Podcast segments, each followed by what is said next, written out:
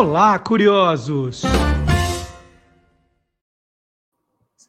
Boa noite, curioso! Boa noite, curiosa! Noite de quinta-feira, noite de conversarmos com um dos maiores especialistas de televisão do Brasil, Magalhães Júnior. Boa noite, Maga! Boa noite, Marcelo. Boa noite, curiosos. Boa noite, curiosas.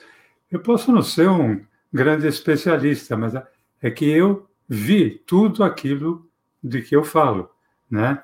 Essa é a vantagem de ter quase a idade da televisão. Eu vou até começar com uma citação em latim antes de chamar a vinheta, ah. que é Vietre vindi televidium, né? que eu conto depois da vinheta o que significa.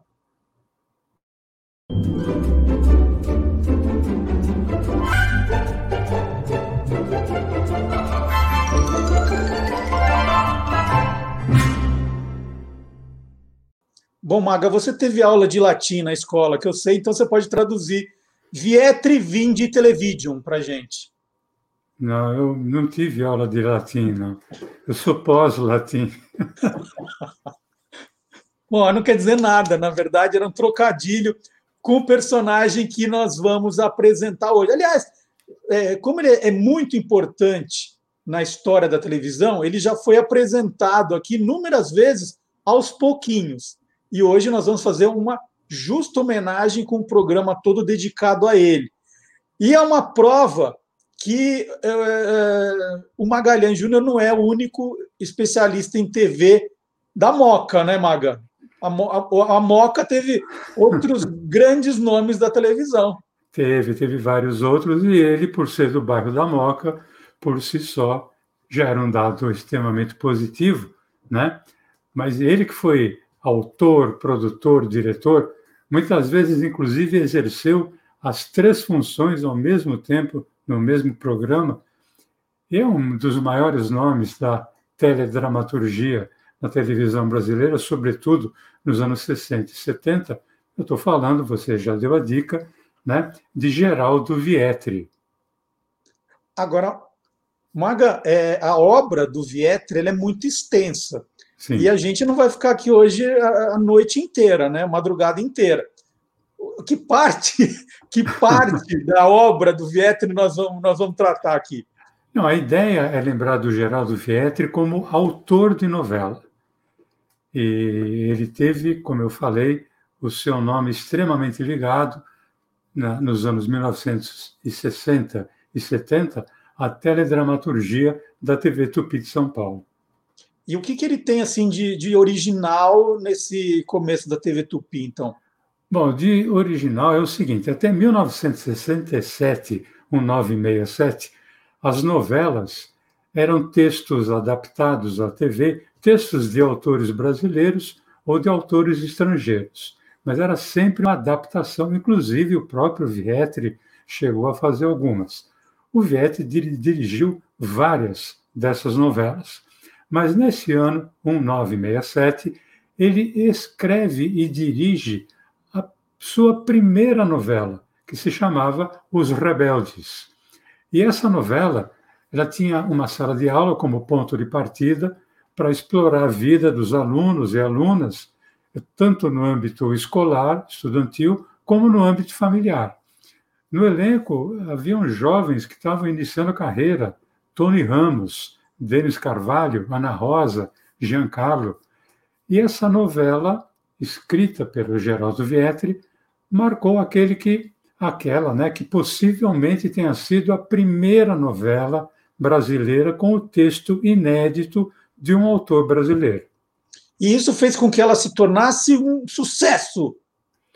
Não, olha, o Rebeldes não foi um sucesso, né? Rebeldes teve assim uma repercussão normal, né? nada de excepcional. O que viria a ter enorme sucesso seria a novela seguinte, que teve uma repercussão já fora da normalidade. Foi o primeiro grande sucesso mesmo do Vietri, que seria a novela Antônio Maria. Antônio Maria tinha como protagonistas o ator Sérgio Cardoso, ele era o próprio Antônio Maria, e a Araci Balabanian, que fazia o papel de Heloísa. E Antônio Maria contava a história de um português que tinha vindo tentar a sorte no Brasil e foi trabalhar como motorista na casa do dono de uma cadeia de supermercados. Ali, ele e a filha do patrão, a Heloísa, acabam se apaixonando. O detalhe é que o Antônio Maria era um milionário que tinha vindo para o Brasil fugindo da sua madrasta, que era louca por ele. E tem um trecho de vídeo, já praticamente do final é, da novela, com duas cenas, elas estão juntas. É, já se sabe aí que o Antônio Maria é um milionário, ele participa de uma festa na casa do patrão e, na sequência, ele se dispõe a dar um presente de casamento para um casal de amigos. O bombeiro Honório, interpretado pelo Marcos Plonka, e a doméstica Maria Clara, interpretada pela Jacira Silva. Vamos ver. Já se faz tarde e devo retirar-me. Realmente foi uma festa encantadora, como todas as festas que se realizam cá na, na casa da família Dias Leme. Uma festa digna, inclusive, da felicidade que todos nós desejamos de coração à menina Glorinha e ao menino Otávio. E agora, se me dão licença, menino Jorgito. Boa noite, Antônio Maria. Senhora Dona Carlota. Boa noite, Antônio Maria. Volte sempre. Pois, pois. Doutora Adalberto. Boa noite, Antônio Maria. Nós nos veremos amanhã no casamento da Maria Clara, não? Sem dúvida alguma. Menina Marina. Até amanhã, Antônio Maria. Até amanhã. Boas noites, Luísa. Boa noite, Antônio Maria. Prazer em vê-lo. Agradecido, o prazer é todo meu. Eu abro a porta para Não, você. não, mas não precisa Não, mas não tem encontro nenhum. Agradecido, Luísa. Até logo. Bom, estou morrendo de sono. Eu vou dormir. Tchau, mãe. Tchau, querido. Boa noite, pai. Boa, noite, filho. Tchau.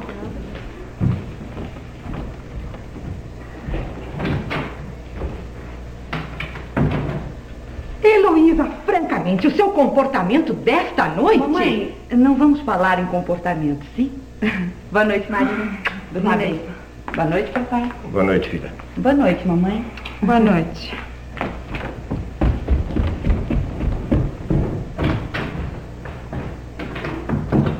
Marina, sabe o que nós três devíamos fazer, querida? Mamãe, eu acho melhor deixar as coisas acontecerem normalmente, tá?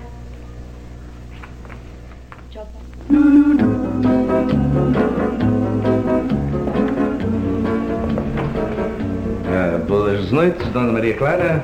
Boa noite, seu Antônio Maria. Boas noites, Carlos Honório. Boa noite, compadre. Mas como disse, Disse boa noite, compadre. Já que o senhor vai ser o nosso padrinho de casamento amanhã, somos compadre. Sim, sim, é verdade.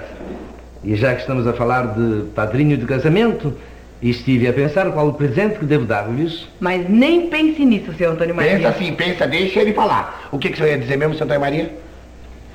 Conforme eu estava a dizer, eu pretendo dar-lhes um presente de casamento e vou fazê-lo com a maior satisfação, podem crer, mas, sinceramente, não faço a menor ideia do que seja. Gostaria, pois, que me dissessem do que estão precisando ou do que gostariam de receber. Isso nós não vamos dizer, não é, Honório? Não, nós não vamos, não. Bem, mas neste caso as coisas tornam-se bem mais difíceis. Isto é. Pretendem. pretendem viajar. Viajar? Sim, pretendem sair de São Paulo em lua de mel. Nós pretendíamos, seu Antônio Maria, ficar uma semana ou uns dez dias. Até eu tinha pedido uma licença para dona Carlota e ela deu. Mas depois. Mas depois. desistiram.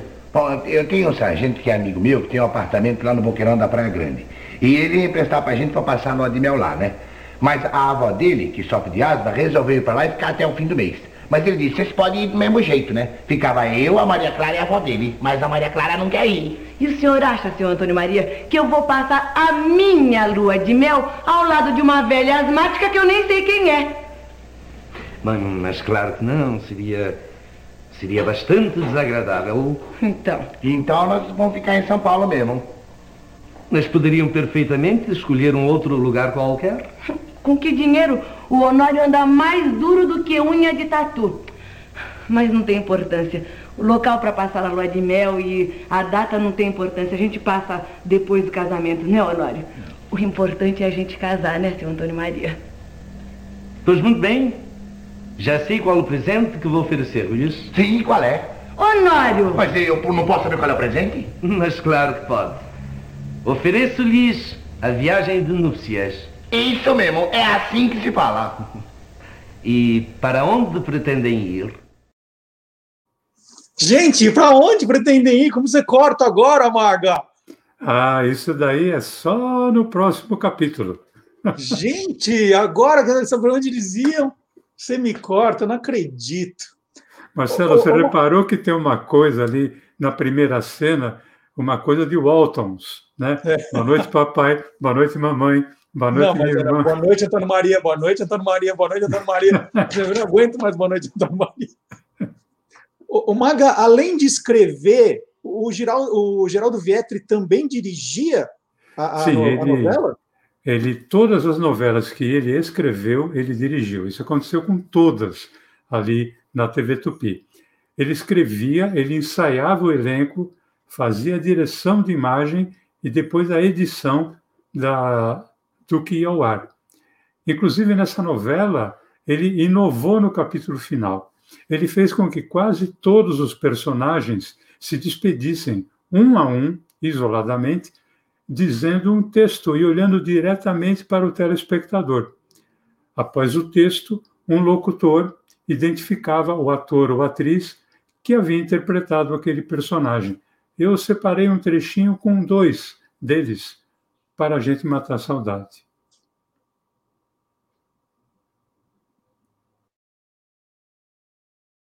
Não é isso que eu quero.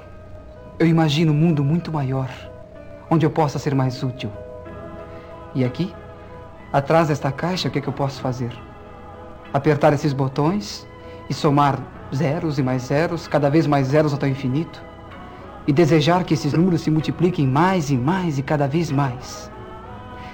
E de que adiantam todos os números que eu somar se aqui dentro ficar vazio? Se todos aqueles que eu penso ajudar, que eu poderia ajudar, continuarão à espera de alguém que possa se lembrar deles. Como eu desejaria tirar aquela venda dos olhos da justiça para que ela enxergasse, para que ela pudesse realmente fazer justiça e não continuar simplesmente às cegas. Não, não é isso que eu quero para mim. Não é dinheiro que conta. É o bem da humanidade. Tony Ramos interpretou Gustavo. O que eu entendo por amar é me preocupar com a pessoa que eu amo. Saber se está bem, se está mal, se precisa de ajuda, de carinho, de uma palavra de amor, ou mesmo simplesmente de conversar. Se eu gosto de uma pessoa, eu me preocupo com ela. Procuro descobrir se tem problemas e tento ajudar a solucioná-los. Se não consigo, eu procuro fazer com que eles não sejam um fardo muito pesado. O que custa dar um Bom dia, boa tarde. Como vai? Mesmo aos inimigos. Depois de tudo que Heitor nos fez, ele precisou de mim. E eu procurei ajudá-lo até onde as minhas forças permitiam. O fato de ajudar Heitor, o fato de me preocupar com todos, não quer dizer que eu deixei de amá-lo um só instante, Antônio Maria. Que bom se você tivesse compreendido isso desde o início. Compreendeu hoje. Nunca é tarde. Ajude. Ajude sempre. Não importa quem e nem por quê. Importa é ter um coração que não nos pertença. Araci Balabanian viveu Heloísa. Fantástico, fantástico. E, Final e, diferente, né? E olhar o Tony Ramos há 50 anos, que, que, que, divertido. O Maga, só para eu, eu entender, o, antes de fazer televisão, o Geraldo Vetri fazia o quê? Ele tinha alguma outra participação em algum outro, em outro ramo artístico, assim? É, bom, desde criança, o Geraldo Vietri era louco por cinema. E quando era jovem, ele acabou indo trabalhar numa pequena produtora cinematográfica chamada Oceania. Ali ele chegou, inclusive, a dirigir dois filmes. Um chamava-se Custa Pouco a Felicidade, que era estrelado pela atriz Vera Nunes, que já era famosa na época, e depois ele dirigiu Dorinha na Society, também com a Vera Nunes, aí com Fábio Cardoso, Maria Vidal, Marli Bueno, Augusto Machado. Inclusive, depois, já na televisão, ele ainda continuou paralelamente com a carreira de diretor e também de autor cinematográfico. É, em teatro e música ele não fez nada? Assim, não, não tem nada assinado por ele? Não, sim, em música ele ele sempre teve em teatro e música, né? Em teatro ele sempre teve envolvido com teatro amador inicialmente. E em música ele chegou a compor uma canção que foi gravada por uma grande cantora dos anos 1959, 1960, até final dos anos 60, que era a Vilma Bentivenha. Ô, ô Maga, então só, então vamos voltar para as novelas, né? É. Esse sucesso que você falou do, da novela Antônio Maria fez com que ele já se tornasse uma grife, assim, ele aí já emendou outro sucesso logo depois. O que, que veio depois de Antônio Maria? É, ele emendou, sim. Ele não, ainda não era uma grife. A grife eu acho que iria chegar agora, porque o sucesso que ele fez em Antônio Maria foi repetido e ainda mais um pouco, porque ele escreveu e dirigiu uma novela que se passava no bairro do Bexiga, bairro paulistano do, do Bexiga, tradicional bairro da colônia italiana. Essa novela se chamava Nino, o Italianinho. Bom, também não deixava dúvida, né? Olha o título, Nino, o Italianinho. E o Vietri, ele voltava então a escalar a atriz Araci Balabarian no papel de Bianca, que faria o par romântico com Juca de Oliveira, que era o Nino. O Nino tinha vindo para o Brasil com o seu tio Ângelo, que era interpretado por um cara muito legal, era um músico italiano chamado Uccio Gaeta. O Uccio Gaeta está radicado no Brasil até hoje.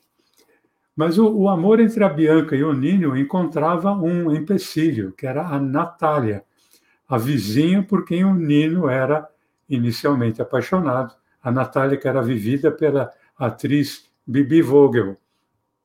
O Nino, o italianinho, fez enorme sucesso, a ponto de, mesmo depois da novela ter terminado, o público exigir a volta do casal Bianca e Nino, mesmo que fosse em outra novela.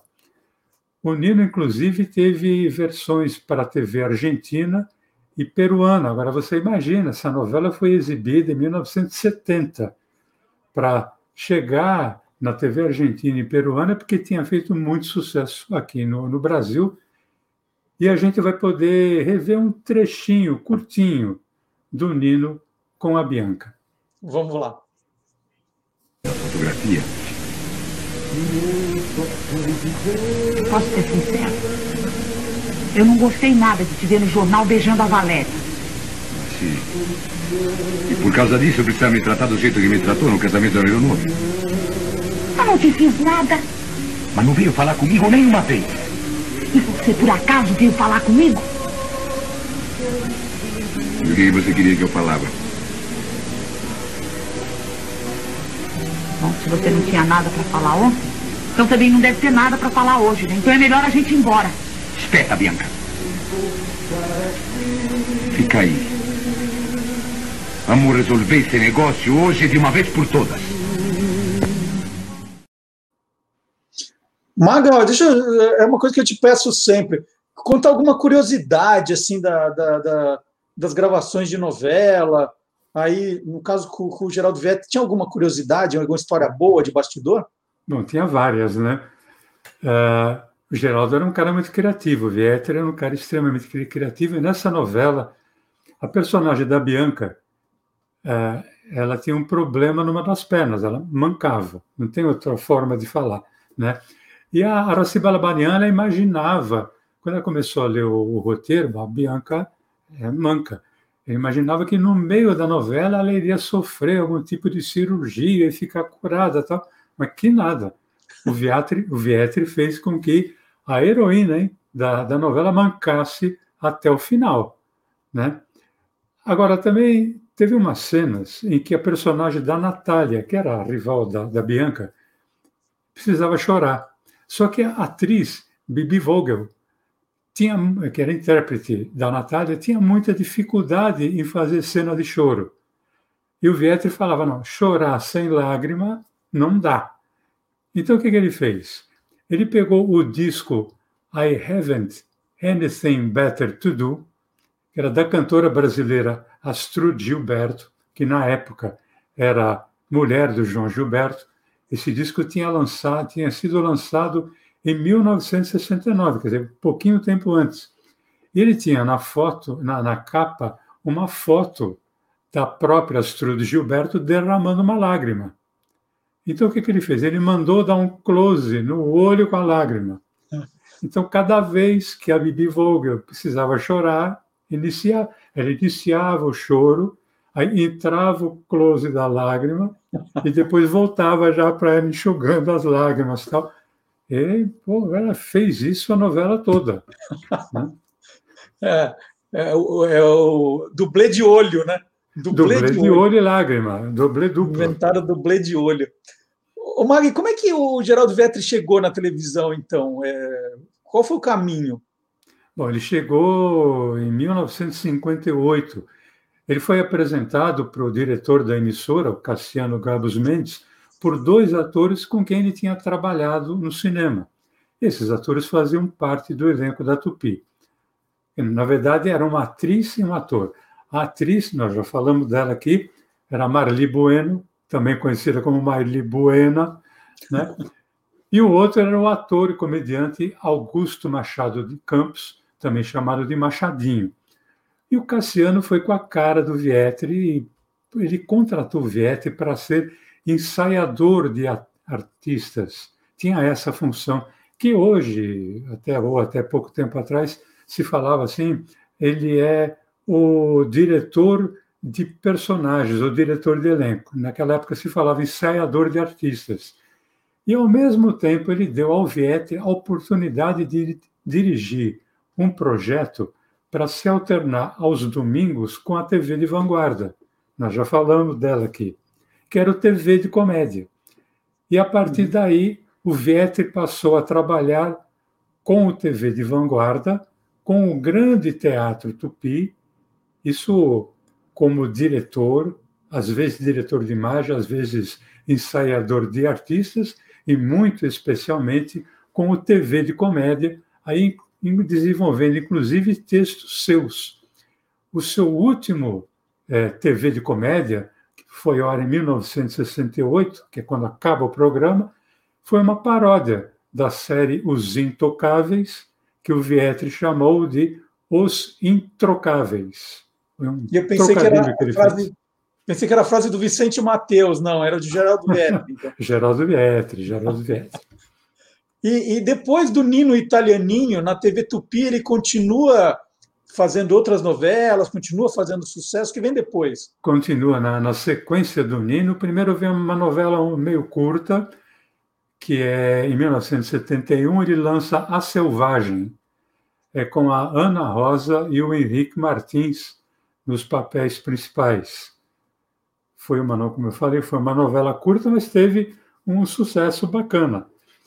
E no mesmo ano Aí vem uma outra novela contando novamente com a dupla Araci Balabanian e Juca de Oliveira. Essa novela se chamou A Fábrica.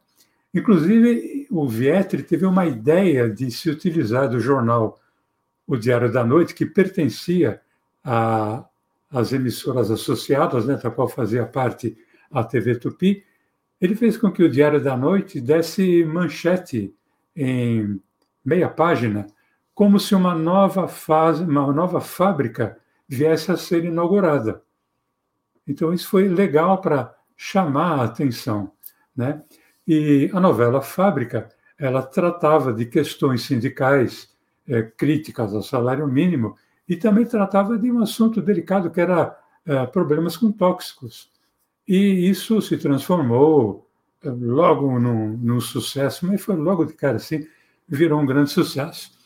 Nessa novela, o Juca de Oliveira era o Fábio, um operário de uma tecelagem, da qual a Isabel, que era Araci Balabarian, era dona. O Fábio era o líder dos operários e havia um clima de amizade e também já de um certo romantismo entre ambos, apesar da diferença de classe social. E tem aí um trechinho também dos dois ali no jantar, uh, no caso agora o Fábio, que era o Juca de Oliveira, e a Isabel, que era a Araci Balabanian.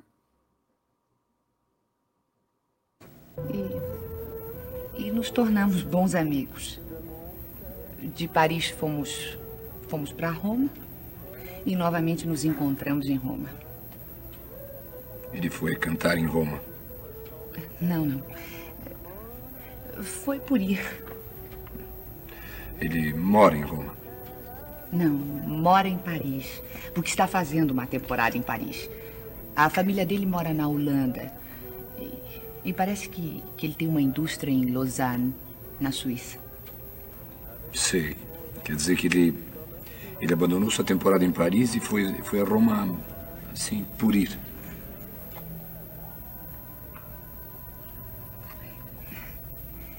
Caprichos de artistas. Nós, pessoas comuns, não, não entendemos bem. Comuns em que sentido?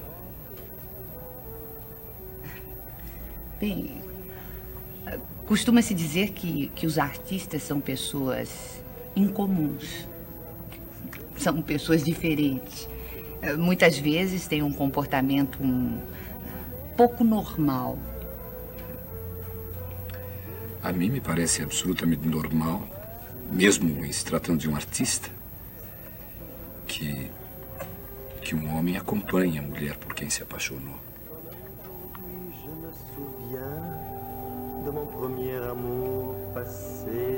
Ele pediu você em casamento?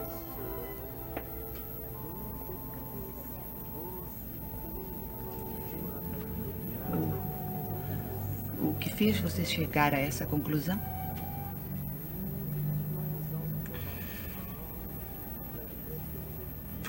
Difícil para um homem se apaixonar por uma mulher como você. Só por isso. E vamos ficar sem saber se ela aceitou ou não? É, ah, Marcelo, não, Marcelo, você sabe ah, que o grande lance é você deixar o gancho para o capítulo seguinte. Mas olha, né, nessa novela, Marcelo, também tinha um outro casal, esse já é um casal definido, eles estavam casados e tal, e também tinha uma diferença de classe social. Ele era o PP, que era interpretado pelo Lima Duarte, que era casado com a Nina, interpretada pela Lúcia Mello. O PP era um operário baiano, meio tosco, e a Nina, embora pobre, ela tinha, ela teve acesso à cultura porque ela era prima da Isabel e as duas tinham sido criadas juntas. E nós temos um trechinho é, de uma cena do PP com a Nina.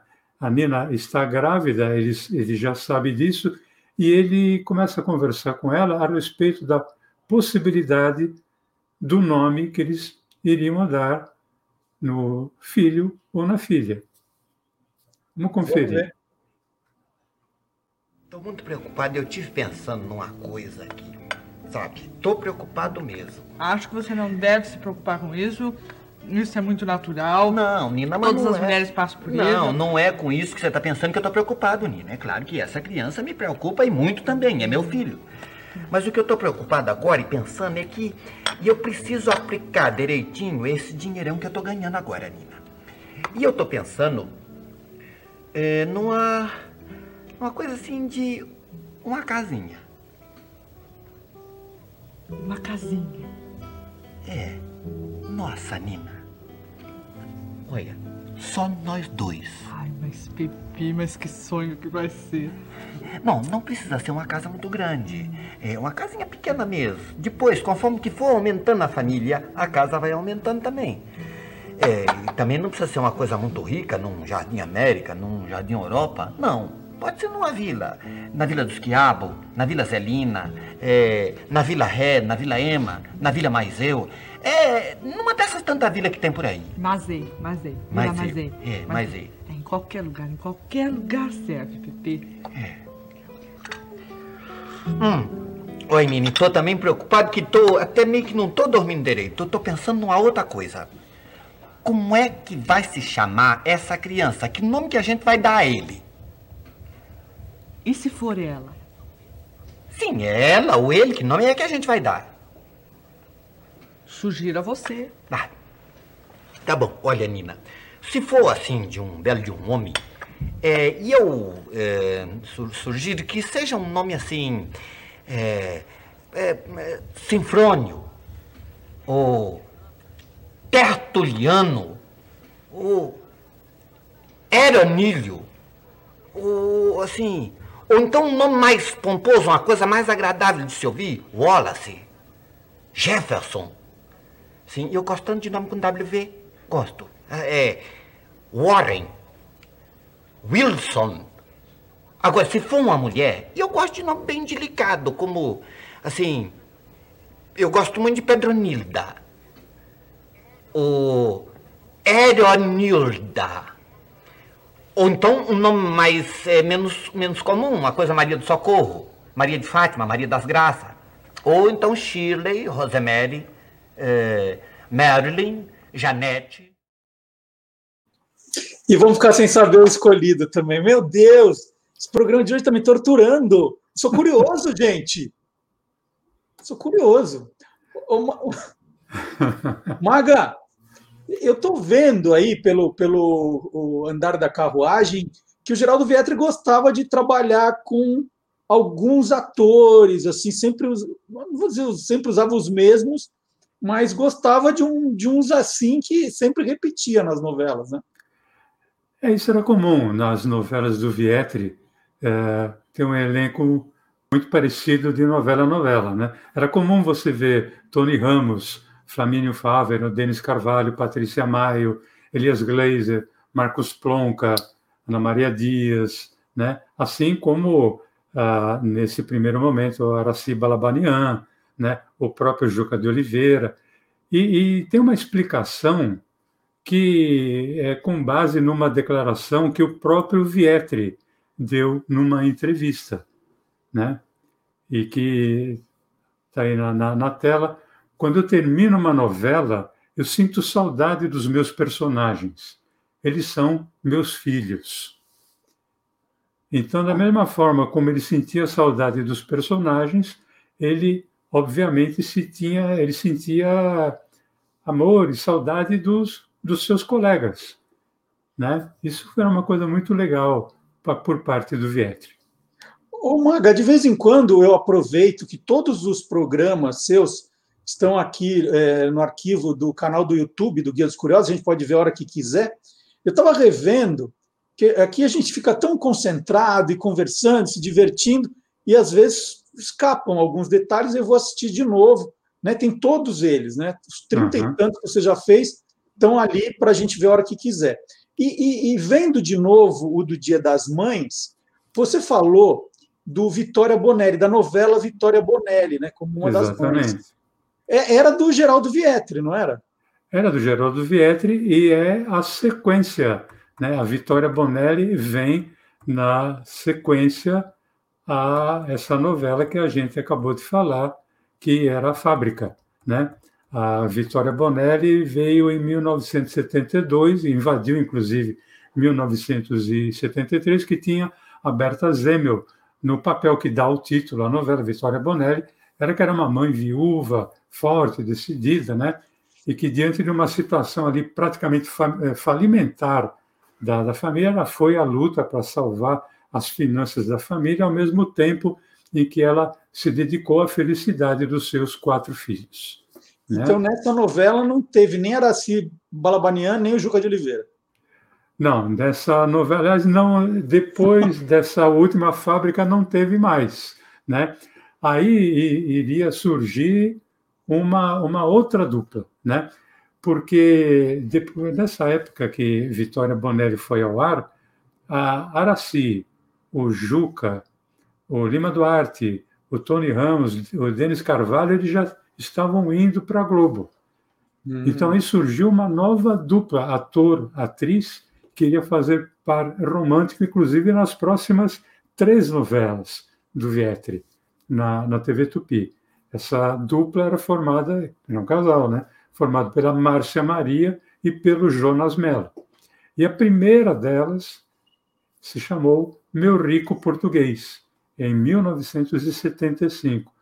O Jonas Mello interpretava Severo Salgado Salles, que hum. vinha ao Brasil, né? e aqui ele se tornou sócio de uma imobiliária, e uma das clientes da imobiliária era uma senhora milionária, de quem ele acabou se tornando amigo e até confidente, e passou a frequentar a casa dessa milionária, e ali ele conheceria a Valquíria, que era a Márcia Maria, filha da milionária, e ambos iriam acabar se apaixonando.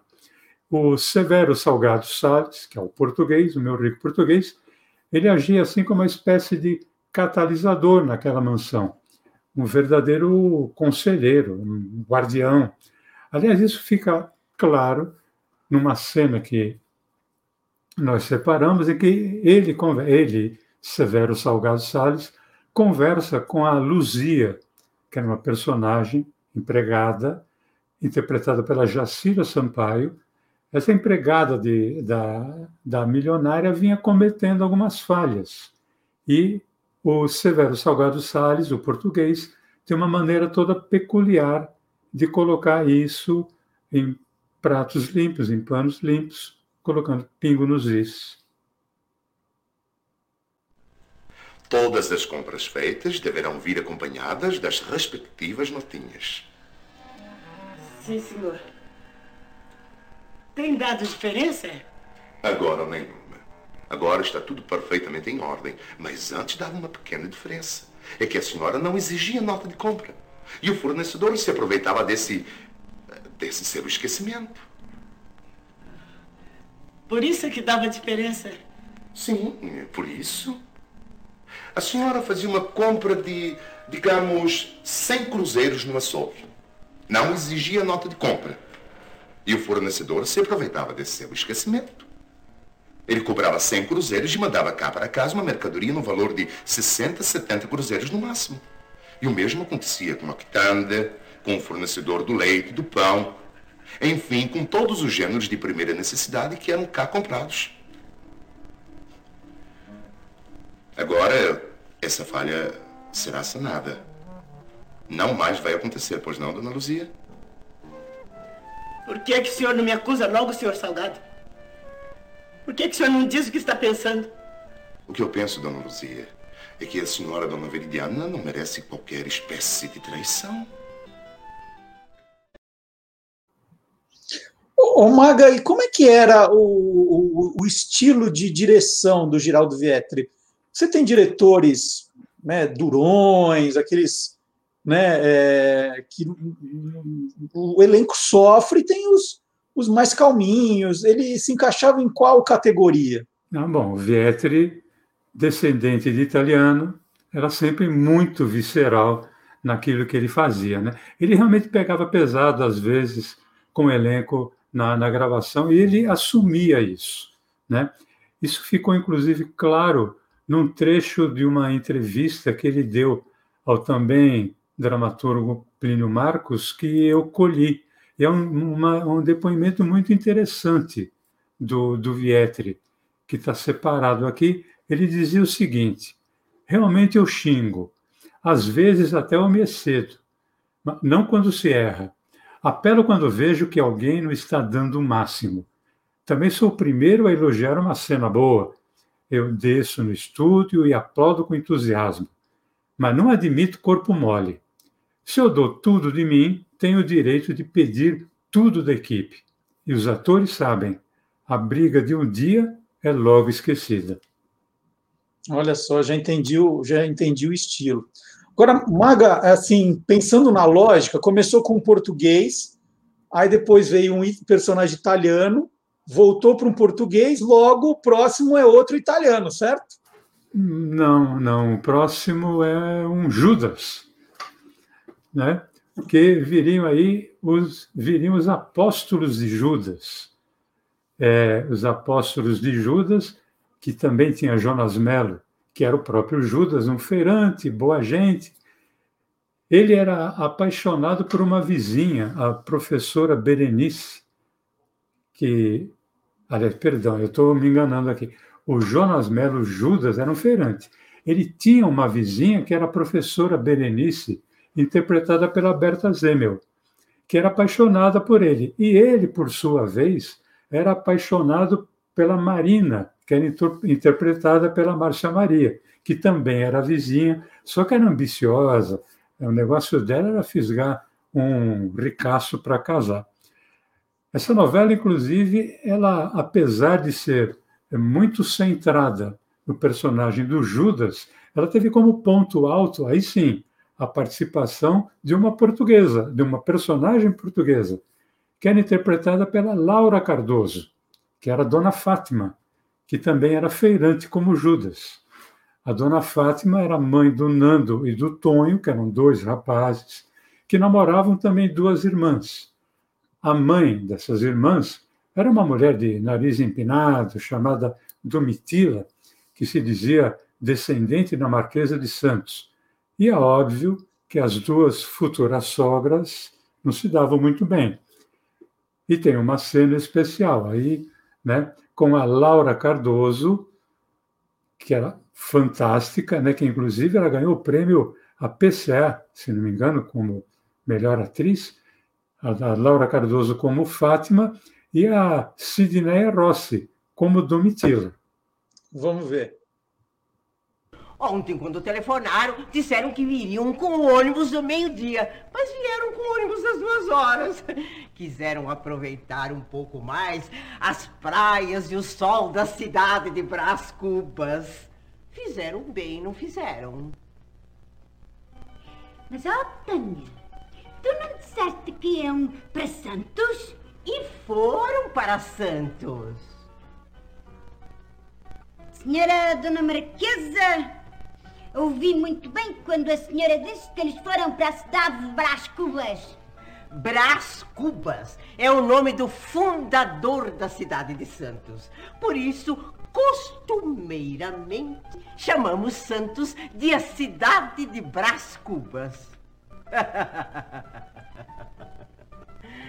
Quanto mais se vive, mais se aprende, dona Fátima, não?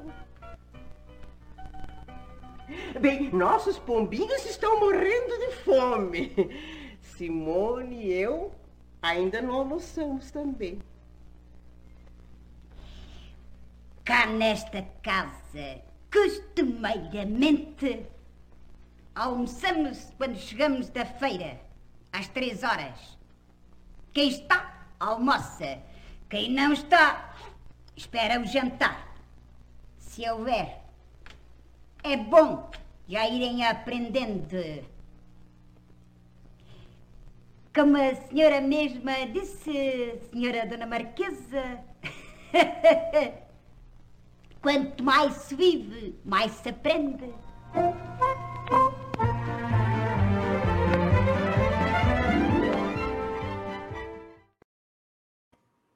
Bom, então teve mais português, italiano, como é que ficou aí? O que, que Não, a, a sequência, mas...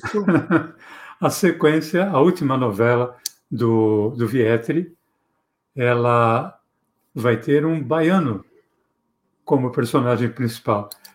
Ele escalou um brasileiro para a sua última novela, um brasileiro chamado João, que era um bom baiano. E por isso, a última novela do Vietri, na TV Tupi, tinha esse título, João Brasileiro, o Bom Baiano. O Jonas Mello interpretou o João, que era um jornalista que pertencia à alta sociedade baiana, e ele resolve largar ali as suas dores no passado e vir para São Paulo e vai morar numa pensão. E aqui em São Paulo ele conhece a Júlia, uma enfermeira desiludida ali com amor. É, obviamente que a Júlia era a Márcia Maria, e no início os dois começam a brigar como cão e gato, mas depois tudo acaba se ajeitando, né? O Maga, esse estilo visceral do, do Geraldo Vetri, que você falou quando estava dirigindo, era só no trabalho ou era em tudo que ele fazia? Como que ele era? Não, é, era em tudo que ele fazia. Tudo. Ele fazia visceralmente, tanto que ele falava que o importante era a disciplina. Tem até um livro que fala sobre isso, sobre o Geraldo Vietti, usa a disciplina, inclusive, no, no título. E nessa mesma entrevista que ele deu ao Plínio Marcos, ele disse algo exatamente sobre isso. Eu colhi essa, esse depoimento dele. Choro quando escrevo, choro quando ensaio, choro quando gravo, choro quando assisto. E se for uma cena para rir, eu rio. Se eu não chorar nem rir numa dessas quatro situações, então eu rasgo tudo e começo de novo. Se eu fizer com frieza, o público também irá receber com frieza. Que legal, uma, uma belíssima frase mesmo. E, e, e, Maga, assim, a gente está falando da, da, carreira dele é, toda muito ligada à TV Tupi. Fora da TV Tupi, ele chegou a fazer alguma coisa de, de novela? Chegou a fazer principalmente séries. Eu vou citar rapidamente, porque a gente só estava focando na TV Tupi, né? Mas eu citaria duas séries que ele fez na TV Bandeirantes, é, ambas com a Nair Belo, uma chamada Dona Santa e outra chamada Casa de Irene. E na extinta TV Manchete, ele fez o remake do Antônio Maria, né? aí sim uma novela, texto dele, direção dele, óbvio, e a, a minissérie Santa Marta Fabril. Ele também teve alguns trabalhos na TV Cultura e na, na TV Globo, mas como série e novela, eu citaria essas quatro obras que eu acabei de citar. Muito legal. E o Maga deixou vários ganchos né, para os próximos capítulos, para a gente ficar esperando chegar logo o próximo capítulo para saber onde eles foram passar a lua de mel, por exemplo. Isso é uma coisa que, olha, e qual é o nome que se vai o dar? O nome da filha da Nina. filho da, da Nina com PP, nossa. Nossa. Então é isso. Não esqueça de deixar o seu like, seu comentário, compartilhe o Quem Te Viu, Quem TV. Cada semana melhor com o Magalhães Júnior aqui. Quinta-feira que vem, ah, sábado tem o Olá Curiosos e todo sábado tem um pedacinho do Quem Te Viu, Quem TV né, para quem perdeu, né, saber o que perdeu. Né? E você pode assistir a qualquer um. Vamos dizer que você apareceu agora, descobri o programa hoje. Como é que eu faço para ver os outros 30, e já são 35, 36? É só entrar no, no canal do YouTube do Guia dos Curiosos e tem toda a coleção do Magalhães Júnior lá. Dá para maratonar. Nós ficamos uma semana assistindo o Magalhães Júnior. Aproveita que está chegando a Olimpíada aí e vai maratonar. É isso. Não é? Maga, super legal, muito obrigado. Então, quinta que Valeu, vem tem Marcelo. mais. Até o próximo capítulo. É isso. Tchau, gente. Um Tchau, Maga. A todos.